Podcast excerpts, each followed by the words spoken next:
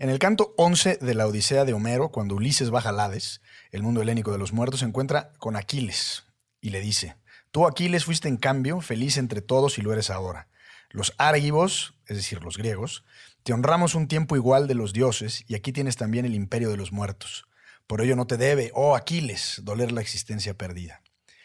Y Aquiles le contesta, no pretendas, Ulises preclaro, buscarme consuelos de la muerte, que yo más querría ser siervo en el campo de cualquier labrador sin caudal y de corta despensa, que reinar sobre todos los muertos que allá fenecieron.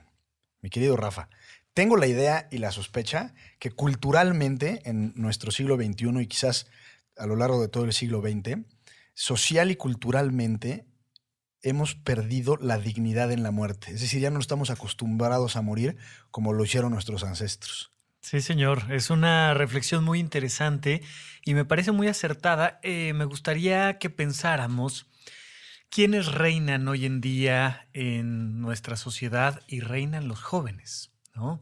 Eh, hoy en día los millennials que tenemos este poder adquisitivo y que vivimos este mundo frenético y que venimos siendo empujados por una generación todavía más joven, todavía más despierta, todavía más conectada, nos lleva a alejarnos siempre de la muerte. recuerdo, por ejemplo, Steve Jobs decía que no le ponía botón de apagado a sus aparatos porque no le gustaba pensar en apagar, no le gustaba pensar en morir. Le gustaba pensar en un stand-by que en el momento en el que necesitas tocas y reinicias. Y nuestra sociedad está muy marcada por esta tecnología, por esta vida eterna y vives en el Facebook y Michael Jackson sigue sacando discos y, y tenemos esta manera hoy en día de entendernos jóvenes todo el tiempo. Hay una exigencia hacia las mujeres de ser jóvenes y ser guapas y fértiles, pero productivas, y, los hombres tienen que ser atléticos en cualquier edad, y, hay un rush por la vida que nos ha alejado del tema de la muerte. Em, pensar en la muerte requiere de mucha madurez. De hecho, pensar en el futuro requiere de mucha madurez. Creo que uno de los grandes problemas que tiene México es que piensa a nivel político en menos de seis años. O sea, lo importante es lo que va a pasar los próximos dos o cuatro años, pero no seis, mucho menos doce, ni de chiste 50. Y un país que no puede pensar 50 años adelante es un país extremadamente inmaduro. Los seres humanos te, te das cuenta cuando alguien es maduro porque empieza a pensar a 10 años de distancia, a 30 años de distancia, cuando se va a morir y somos todavía una sociedad muy inmadura. Oye, yo siempre he pensado que la certeza de la muerte debería de ser más que un drama colectivo, una especie de, de solaz colectivo. Claro. En el sentido de que todos sabemos que la mortaja es nuestro destino, ¿no? Por supuesto, ¿no? Yo apenas en episodios recientes les decía yo en supracortical, somos un pedazo de carne afuera del refrigerador que se está echando a perder. Claro. Punto. O sea, no somos otra cosa. Y en el momento en el que te reconcilias con ese proceso, te baja mucho estrés y mucha ansiedad. Porque hay, este tema de, del éxito y de la vida y de... A ver, bajémosle tantito. Todos vamos para el mismo lado. Todos traemos más canas que el día de ayer. No pasa nada, pero requiere sí de aprender a darle la vuelta a la percepción de la muerte. Oye, y estábamos platicando que afuera del aire si es que este espacio se considera como aire, pero eh, hace tiempo, un par de años, leí un, ensayo muy interesante sobre cuidados paliativos y, algunos etcétera para la gente que va a morir. Y en la cifra era más o menos la siguiente, que el 20% del presupuesto del programa en Estados Unidos que se le llama Medicare, que tiene que ver con el seguro social, se dedica o destina al 5% de los pacientes en su último año de vida. ¿Qué significa esto? Y las cifras en México son bastante similares, me parece. ¿Qué significa esto? Que un enorme porcentaje de recursos públicos se, le, se, le, da a los pacientes que están por morir. La efectividad de ese recurso pues es, casi nula, porque de todos modos se va a morir el paciente, ¿no? Sí. Y, más allá de la, de la distribución de los recursos públicos en el sector salud, porque este dinero se puede ir a prevención de enfermedades, a muchas otras cosas pero me parece que también es una forma de extender la vida artificialmente. Y no sé si la palabra dignidad pueda tener sentido en esta reflexión, pero si te llega el momento en el que la huesuda toca a tu puerta, mucho en el, en el libro de Saramago de, Sí. de las intermitencias de la muerte, pues he- hemos insistido mucho colectivamente, y me parece que ya está inscrito en nuestros códigos culturales y sociales, en el que no hay que hacer todo lo posible por no morir. Lo que te quiero decir es que si se individualiza esta reflexión, pues claro, échale ganas y otra quimio y otra transfusión y otro trasplante o lo que sea. Sí, sí.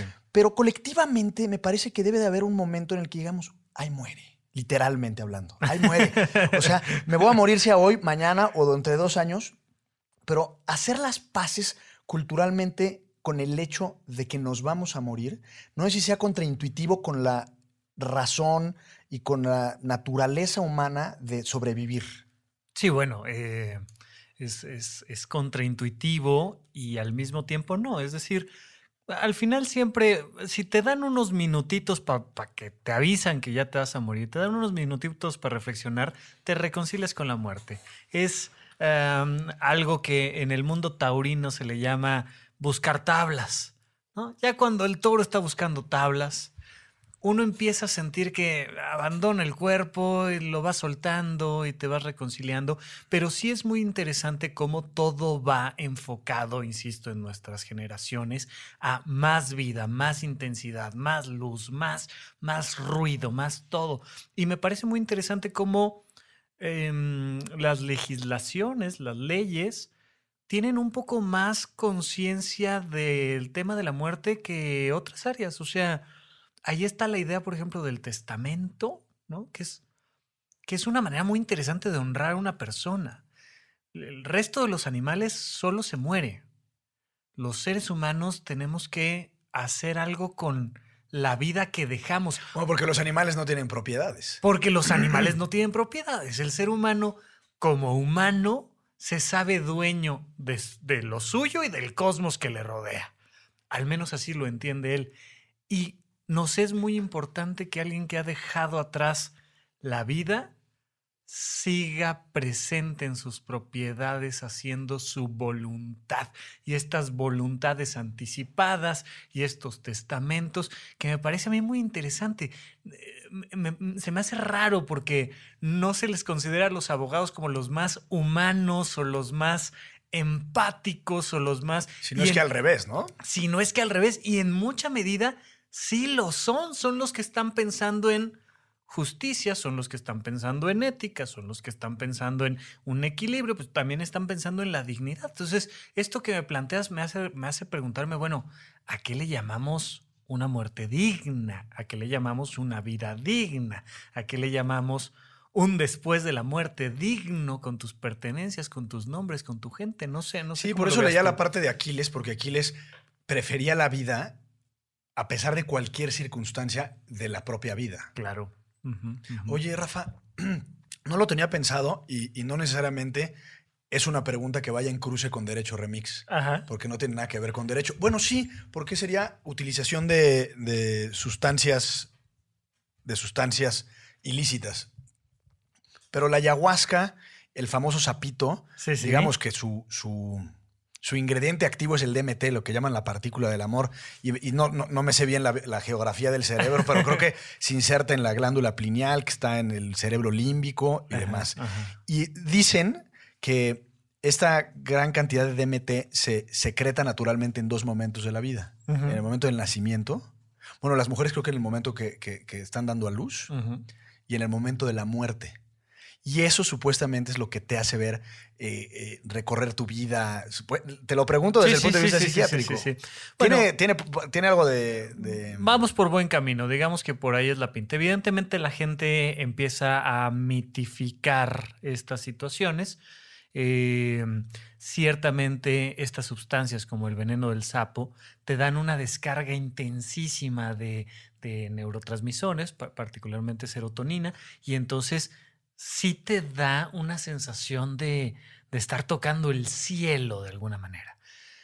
Realmente nadie sabe si esos picos se dan en el momento del nacimiento de la muerte, porque para, para conocer bien las cantidades de neurotransmisores liberados hay que hacer un licuado del sistema nervioso central y en un bebé es un poco complicado. hacer un licuado de bebé. Exacto. es un poco complicado, pero, pero suena lógico y lo que sí te puedo decir es que las personas que han utilizado estas sustancias sí tienen esta experiencia de, wow, liberación, sentido, paz interna, felicidad.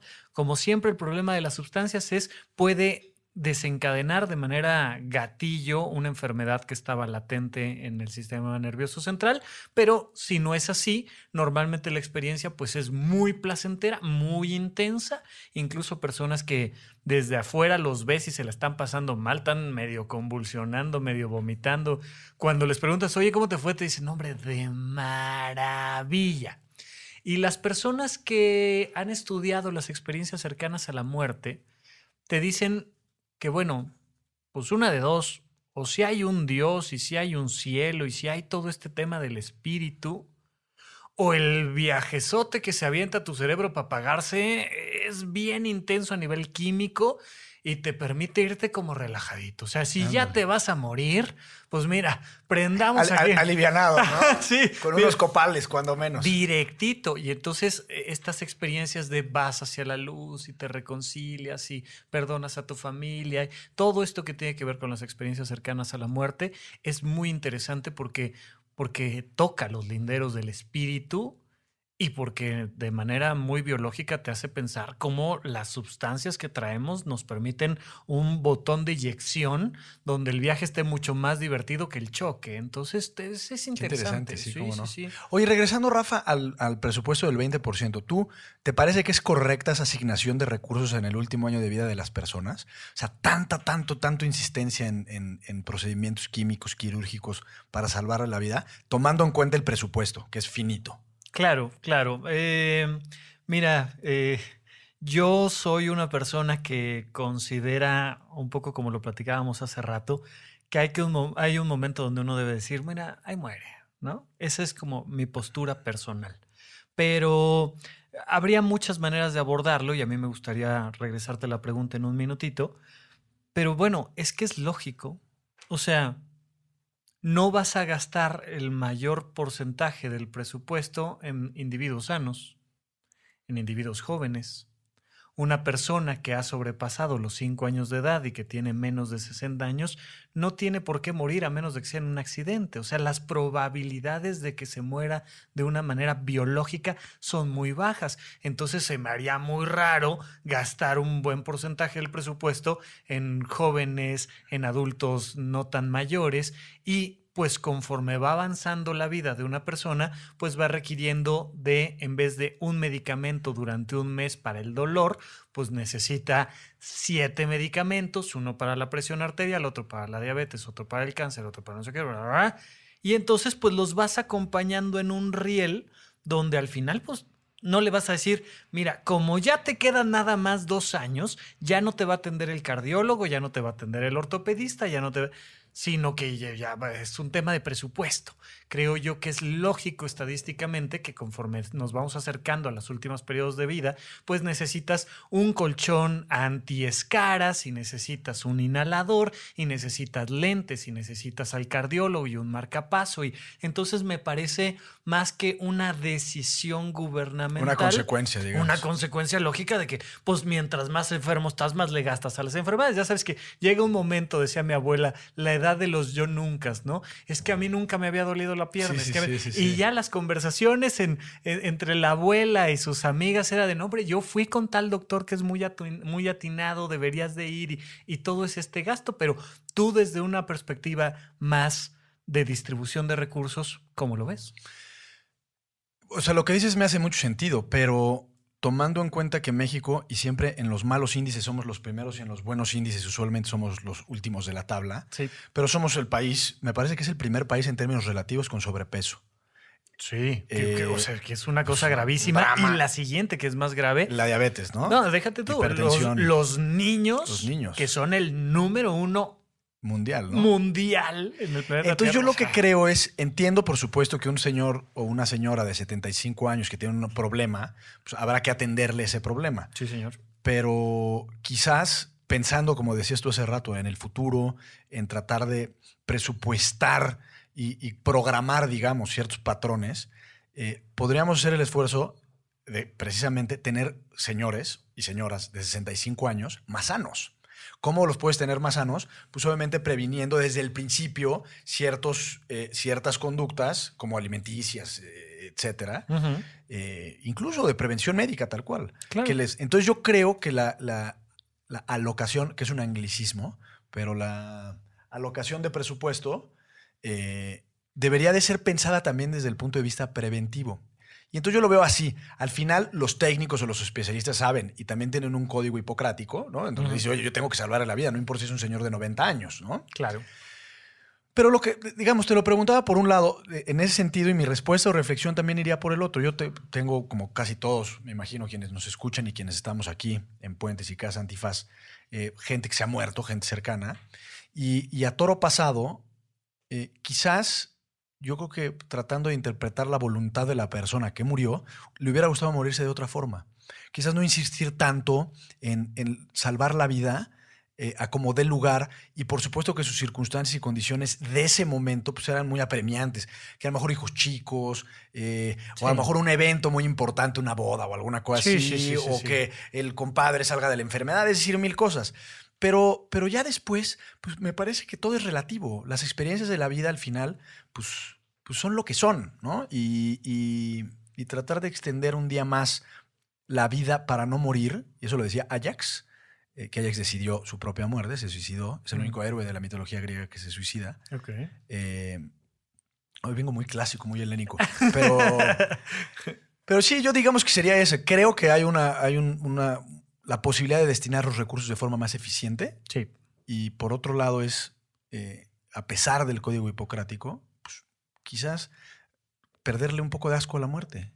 Sí, estoy, estoy totalmente de acuerdo. Y mira, eh, en cuanto a mis convicciones políticas de las cuales poco hablo, yo siempre he dicho que es fundamental que desde la perspectiva gubernamental se hagan dos cosas.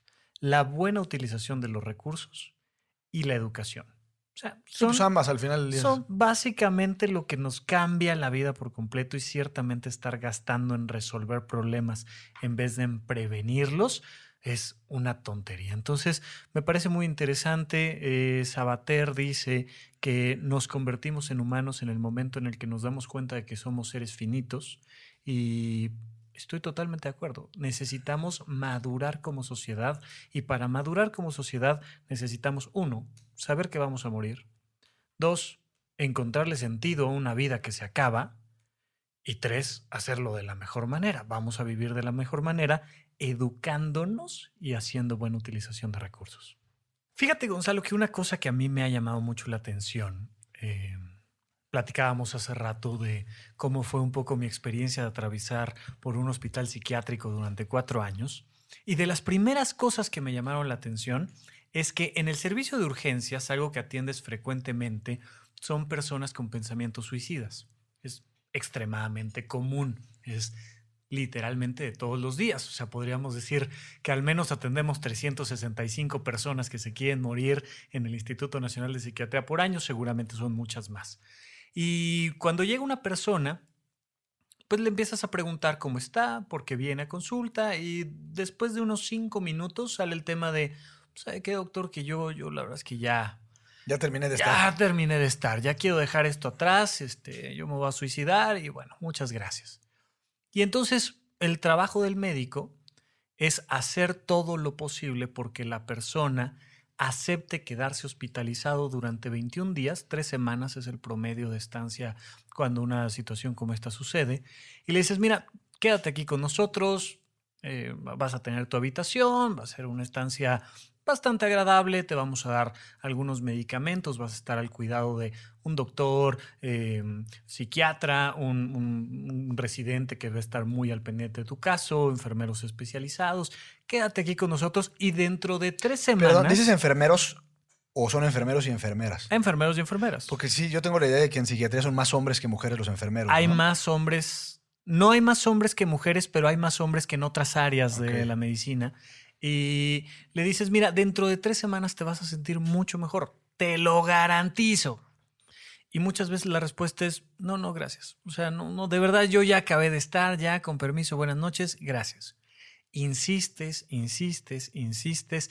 Y si la persona al final te dice que no, en ese momento tienes que pararte, abrirle la puerta y decirle que le vaya usted muy bien. Le das una pequeña hojita que le dices, te recomiendo ir a otro hospital psiquiátrico, necesitas atención y es una recomendación, pero que le vaya usted muy bien.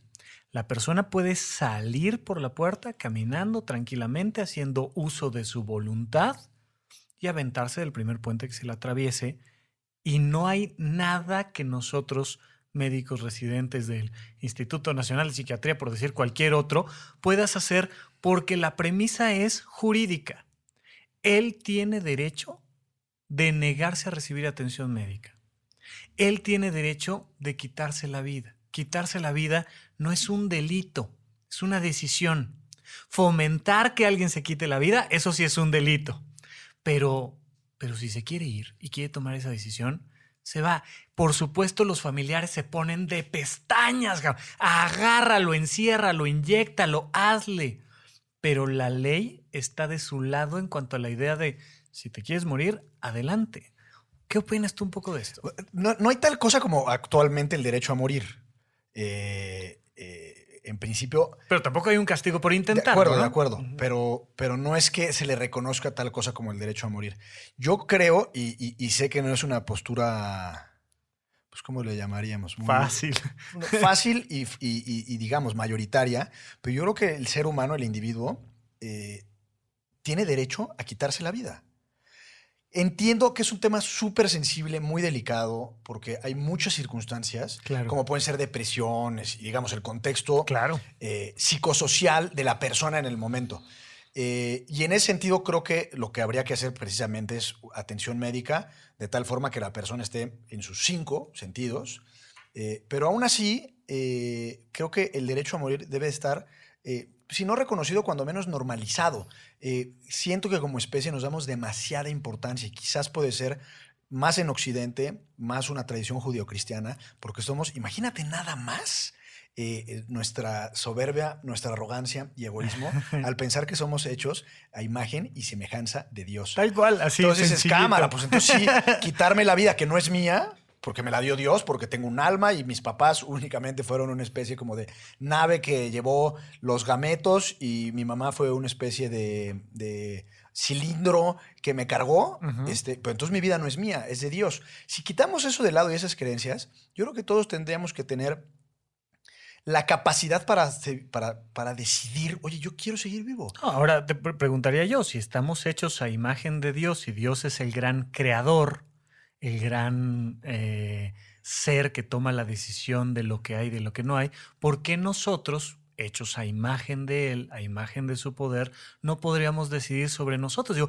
me parece que los que están alrededor de nosotros siempre toman demasiadas decisiones y atribuciones y siempre juzgan demasiado, ¿no? Somos muy moralinos, ¿no? Somos muy moralinos. O sea, o- todavía hoy en día cuesta trabajo explicarle a alguien que alguien decida no tener hijos. Es como, "Oh, ¿cómo? ¿Cómo no vas a tener hijos? ¿Qué clase de degenerado eres? Ahora explícale que quieres tomar una decisión sobre tu vida. Es complicado, ¿no? Hay un caso, no, sin duda, hay un caso muy famoso que se hizo famoso, porque el caso sucedió, yo estoy cantinfleando, hace como 5 o 6 años, en la Alta California. Una chica que se, llama, se llamaba Brittany Maynard le dio un cáncer violentísimo, muy agresivo en el cerebro. Y entonces la prognosis médica era, te quedan, no recuerdo, pero ponte tú 6 meses a un año de vida Sí. y vas a tener un deterioro importante. Y entonces ella dijo, por una cuestión de decisión propia, por dignidad mía, no quiero llegar a ese momento de deterioro, casi digamos que una especie de estado vegetativo. Entonces presentó una especie de juicio o petición a una corte en California y se lo negaron. Dijeron, tú no puedes decir sobre tu vida. Y en Oregon, en el estado, digamos, en el vecino, el que está arribita, ahí sí se puede la, la eutanasia. Y subió a Oregón y terminó con su vida. Eh, a esos son los casos en los que yo creo que hay que poner atención. Cuando alguien decide o no decide eh, seguir con vida. Hay otro, también un caso muy famoso en Suiza, un doctor que se llama Ludwig Minelli, que le llaman el doctor muerte, que tiene una, una asociación civil que si no me falla la memoria se llama Caritas. Y en realidad es el derecho a morir. Cualquier persona sana, no necesita tener un cáncer terminal en la cabeza, puede decir, oye, yo ya no quiero vivir, perfecto, te hacen una entrevista a un psicólogo, un psiquiatra, Sí. a la semana te vuelven a repetir la, la- la entrevista para ver si estás bien y demás, y de repente papas tu cóctel. ¿Por qué? Porque decides no vivir. Claro, es una cosa muy, muy interesante cómo hay que pedir permiso para hacer bien las cosas. Es un poco lo mismo que siento yo que pasa con los impuestos. Es más fácil no pagar los impuestos que aventarte todo el proceso de llevar en orden tu contabilidad. Es más fácil de repente decir me aviento por la ventana que hacer el debido proceso, ¿no? Sí. Para, para solicitarle al gobierno que por tanto, entiendo yo en este caso, te lo pregunto, es el dueño de mi vida, poderme quitar yo mi vida. Entonces, sí, desde la perspectiva nada más quiero hacer una acotación médica. Como psiquiatra yo siempre tengo que partir de la idea de que si una persona se quiere morir es porque tiene de base una depresión, una condición médica y yo tengo que tratar de atender algo que asumo que está ahí. Pero estamos hablando ahorita de una persona que no tiene una enfermedad psiquiátrica, no tiene una enfermedad No, pero déjame te pregunto de la enfermedad Sí. psiquiátrica, porque creo que ahí sí cambia. Porque si partimos de la idea de, de, como diría Torcuato Luca de Tena, que se trata de renglones torcidos de Dios, Ajá. eh, entonces, si hay un torcimiento, que sería la enfermedad o el padecimiento, Sí, eh, entonces digamos que no está en sus cinco sentidos, no piensa con claridad. de acuerdo. Y en ese caso, yo creo que no es que se justifique o no se justifique el suicidio eh, o decidir terminar con tu propia vida, sino más bien no sería una decisión, a ver cómo lo pondré, como legítima en el sentido que no tienes todos los elementos para tomar esa decisión, porque hay parte de tu cabeza que está nublado, que te estás haciendo ver una realidad alterna, Claro. o que a lo mejor te sientes Napoleón en Waterloo ese día y dices, no puedo con la, Con la con realidad. la realidad de haber perdido la guerra contra los rusos. ¿no? Exacto, exacto. Entonces, en ese sentido, creo que, que no, no, no, o sea, es coincido, pues. Sí, sí, sí, sí. Eso, eso es un punto que creo que tiene que quedar clarísimo. O sea, nuestra responsabilidad es atender a una persona que no está funcionando adecuadamente, no está pensando bien, no está sintiendo bien. Todos nosotros hemos tenido alguna ocasión donde una gripa tremenda nos hace decir, no quiero ir a esta cita, no quiero ir a chambear, no quiero ir a... Me vale si es la junta más importante de la vida. Tengo fiebre, estoy moqueando, tengo una diarrea tremenda. No voy. Y no estás tomando una decisión que tomarías si estuvieras medianamente sano, ¿no? Tu, tu- tu percepción del mundo cambia completamente con una uña enterrada, cambia completamente con una gripita. Entonces, con una depresión que implica mínimo dos semanas donde todos los días te has sentido tan deprimido como para no bañarte, pues evidentemente cuando alguien llega así y dice, me quiero morir, le dices, brother, aguántate, mira, toma, tómate esto, tómate este tecito, hombre, y vas a ver cómo cambia tu percepción. Pero sí hacer esa acotación para decir, bueno, por otro lado, hay personas que le han pensado, le han dado vueltas y dicen, mira, yo, yo hasta tal momento, yo ya estuve, yo ya, ya, ya hice lo que tenía que hacer, ya no tengo un horizonte de posibilidades hacia adelante y quiero decidir cómo terminar con mi vida. Entonces, me parece que es muy legítimo. Yo creo que en ese punto coincidimos con esa visión, ¿no? Oye, y entonces, en México no está permitida, me parece que ninguna de las 32 entidades federativas, la eutanasia. Hasta donde yo tengo entendido, ¿no? Hay Tú sabes más que yo. El, el- la ortotanasia, que es otro concepto que, que Sí. se refiere a evitar la obstinación terapéutica, Sí. eh, sí está permitido en México, por ejemplo, en la Constitución Política de la Ciudad de México. Que requiere que tengas ahí tu voluntad anticipada, ¿no? Sí, pero bueno, hay dos. Está la ley de voluntad anticipada, que uno lo haces o con un notario o con, no sé si es el director del hospital o con el médico encargado o con una enfermera, pero ahí, estando de acuerdo, le puedes decir, oigan, hasta acá. Eh, pero en la Constitución Política de la Ciudad de México ya se reconoce el derecho a una muerte digna. ¿Cómo se va a materializar e instrumentar eso en la realidad? No lo sabemos. Pero sí implica que en algún momento eh, puedas decidir terminar con una- la vida en función, y ese también debe ser un derecho personal, a lo que tú o tu familia considere que es digno. Claro, claro. Es, es una cosa muy interesante y me parece a mí fundamental que la sociedad vaya caminando hacia allá. Y evidentemente siempre habrá quien, quien en este momento arroje el aparato reproductor con el que nos está escuchando y diga, no, es que eso es peligroso y no se debe hacer. Y, Ok, si tú no te quieres morir, nadie te va a obligar. Pues si te obliga se llama asesinato y es otro sí, tema. Pero estamos hablando de una persona que dice, por dignidad, yo me quiero ir de esta manera. Hay una, una persona muy, muy, muy querida para mí que, que me dijo, mira, nada más para que sepas, te puse ahí en mi, en mi voluntad anticipada, más allá de mis padres, más allá de... Si yo caigo en estas condiciones particulares, quiero que tú me desconectes. Y te pongo a ti, porque yo sé que eres la única persona que va a sí llegar va a con, la, con la fealdad de decir, oye, si me lo está pidiendo 20 años atrás, ¿cómo no? Con permiso, a ver el botón de, de pausa dónde está, el de apagado Sí, sí. está, con permiso. Pero es que es fundamental que caminemos hacia allá. Sí, de acuerdo. De acuerdo. Yo en algún momento estaba en una comida con mi familia y yo siempre he pensado que la muerte más honorable es el fusilamiento. Ok. Muy- clásico. Sí, es súper clásico, porque además siempre que te fusilan o cuando fusilan usualmente es por sus ideas, etcétera, ¿no? Y entonces le dije a mi mamá, le hice prometerme que si llegaban ciertas condiciones, me fusilaría. Y entonces mi mamá lloraba porque tenía unos sequilas encima además. Y me dice, te prometo que te Te fusilo. prometo que te fusilo con, Sí, sí, sí. con música de Juan Gabriel, cabrón. A ver con quién. Sí. Muy interesante. Qué, qué bueno que ya hayas elegido tu, Claro. tu manera de partir. E- Es interesante porque sí, el ser humano es el animal simbólico y entonces el, el traer una medallita o el tener una imagen o, o el morir de cierta manera nos permite morir mejor. Entonces, bueno, hoy quiero estar con mi familia, no quiero estar conectado en un hospital. eh, Ok, perfecto. Y me da gusto que al menos ya, ah, digo, la, la bioética tuvo este temita como en los 80s, 90s, como muy a flor de piel, este tema de la, de la ortotanasia, no decir, bueno, una cosa es que le pongamos soluciones y un analgésico, pero ya estar haciendo este encarnizamiento terapéutico es un exceso. A mí me gustaría preguntarte, una persona que nos está escuchando el día de hoy, que tiene 20 años, 30 años, 50 años, que dice, oye, no lo había pensado, pero creo que tengo que ir haciendo algunos pasos jurídicos para caminar hacia allá y tener una, una muerte más digna, al menos desde la perspectiva de que un poco la pude planear o prever en, en sus circunstancias.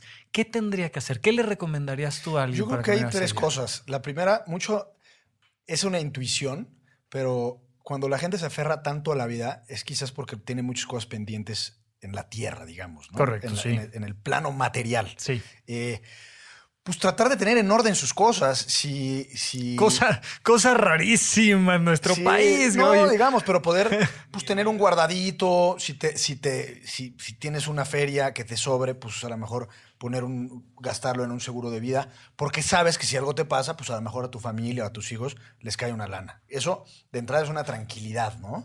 Por otro lado, tener tu testamento. Eh, y el testamento no tiene que ser nada complejo. Eso yo dejo de únicos y universales herederos y la lista de, de tus cinco personas. Tal, tal, favoritas. tal, tal. De Y el gobierno la reparte y la Claro. ley la reparte. Y pues bueno, la ley de voluntad anticipada, creo que también es importante. Hay un caso de un doctor, era un psiquiatra gringo, no me acuerdo su nombre, que le dio una enfermedad. Padre e hija eran psiquiatras y le dio una Ok. enfermedad. Y entonces, esto creo que es muy importante. Y en México, aunque supuestamente, y lo pongo entre comillas, eh, estamos muy acostumbrados a hablar de la muerte y tenemos una relación muy, muy de match con la muerte, en realidad no. No. Eh, lo que recomendaba, y me parece que es muy inteligente, es hablar entre familia sobre estas cosas. Y no evadir a los temas que pueden parecer escabrosos, oscuros, que en realidad no lo son. Pues todos nos vamos a morir en algún momento, es tan natural como nacer. Este doctor le dijo a su hija, tú desconéctame el día en que no pueda comer chocolate. El chocolate es irrelevante. Claro. Es la idea de no poder disfrutar algo tan elemental, tan básico, Sí. una función tan, tan esencial como comer. Este, digo, si no puedo comer chocolate, o pudo haber sido helado, o unos malvaviscos, Sí, o sí, unos taquitos de suadero, lo que sea, pero ahí ya no quiero vivir. Si no puedo comer algo tan elemental, no tengo, no, para mí no tiene sentido la vida. Y así fue, y lo desconectó, porque después de la operación que le hicieron, que fue la típica operación de 24 horas, pues había, perdió muchísimas funciones, entre ellas, eh, creo que la movilidad de la lengua. Sí, la capacidad de tragar, seguramente, Entonces alguna digo, cosa bueno, así. pues juegue. Sí, sí, sí. Héctor Suárez dice, dice, ¿no? Que Héctor Suárez Gomis. no, el padre, Ya. ¿no? Dice que eh, los mexicanos decimos mucho que nos reímos de la muerte, pero la verdad es que no. Y si sí, es una risa muy nerviosa. Sí, 100%. Entonces sí, sí es muy interesante porque en realidad es un temita que vamos dejando ahí para el último, ¿no? Ahí, a ver cuándo. Y nos perdemos la oportunidad de dialogar. Si algo he admirado yo siempre del, del proyecto de Puentes, es esta oportunidad de decir, dialoguemos. Claro. De todo. Entre otras cosas de que nos vamos a morir, porque, spoiler alert, nos vamos a morir todos. Yo estoy hablando, ustedes que me están escuchando, y el gran Gonzalo que está aquí haciéndome el favor de acompañarme el día de hoy, nos vamos a morir y es algo que tenemos que platicar. Y muy probablemente, así como cuando los niños están pensando en cómo van a ser cuando sean adultos y trabajen, probablemente el día que llegue el momento correcto sea una circunstancia muy diferente. Pero al menos hay que irlo platicando. No hay que tenerle miedo a ningún tema. Yo, fíjate que a mí el tema me gusta eh, por, por lo siguiente.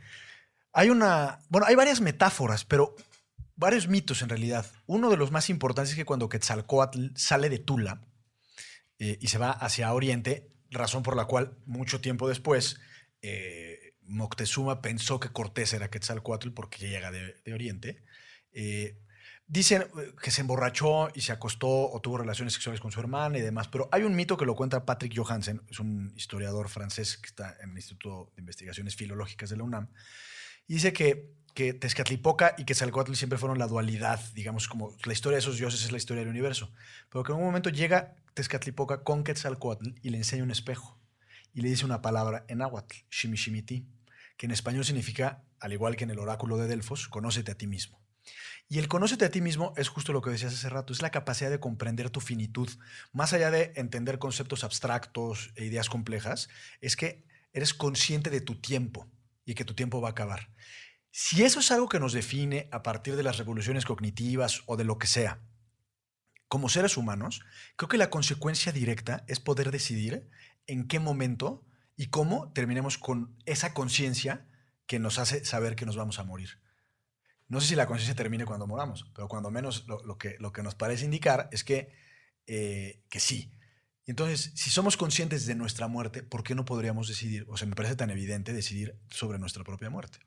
Algunas recomendaciones para las personas que nos hacen el honor de apoyarnos en Patreon y que nos acompañan en este episodio, pues yo quería platicar de mm, algunas recomendaciones.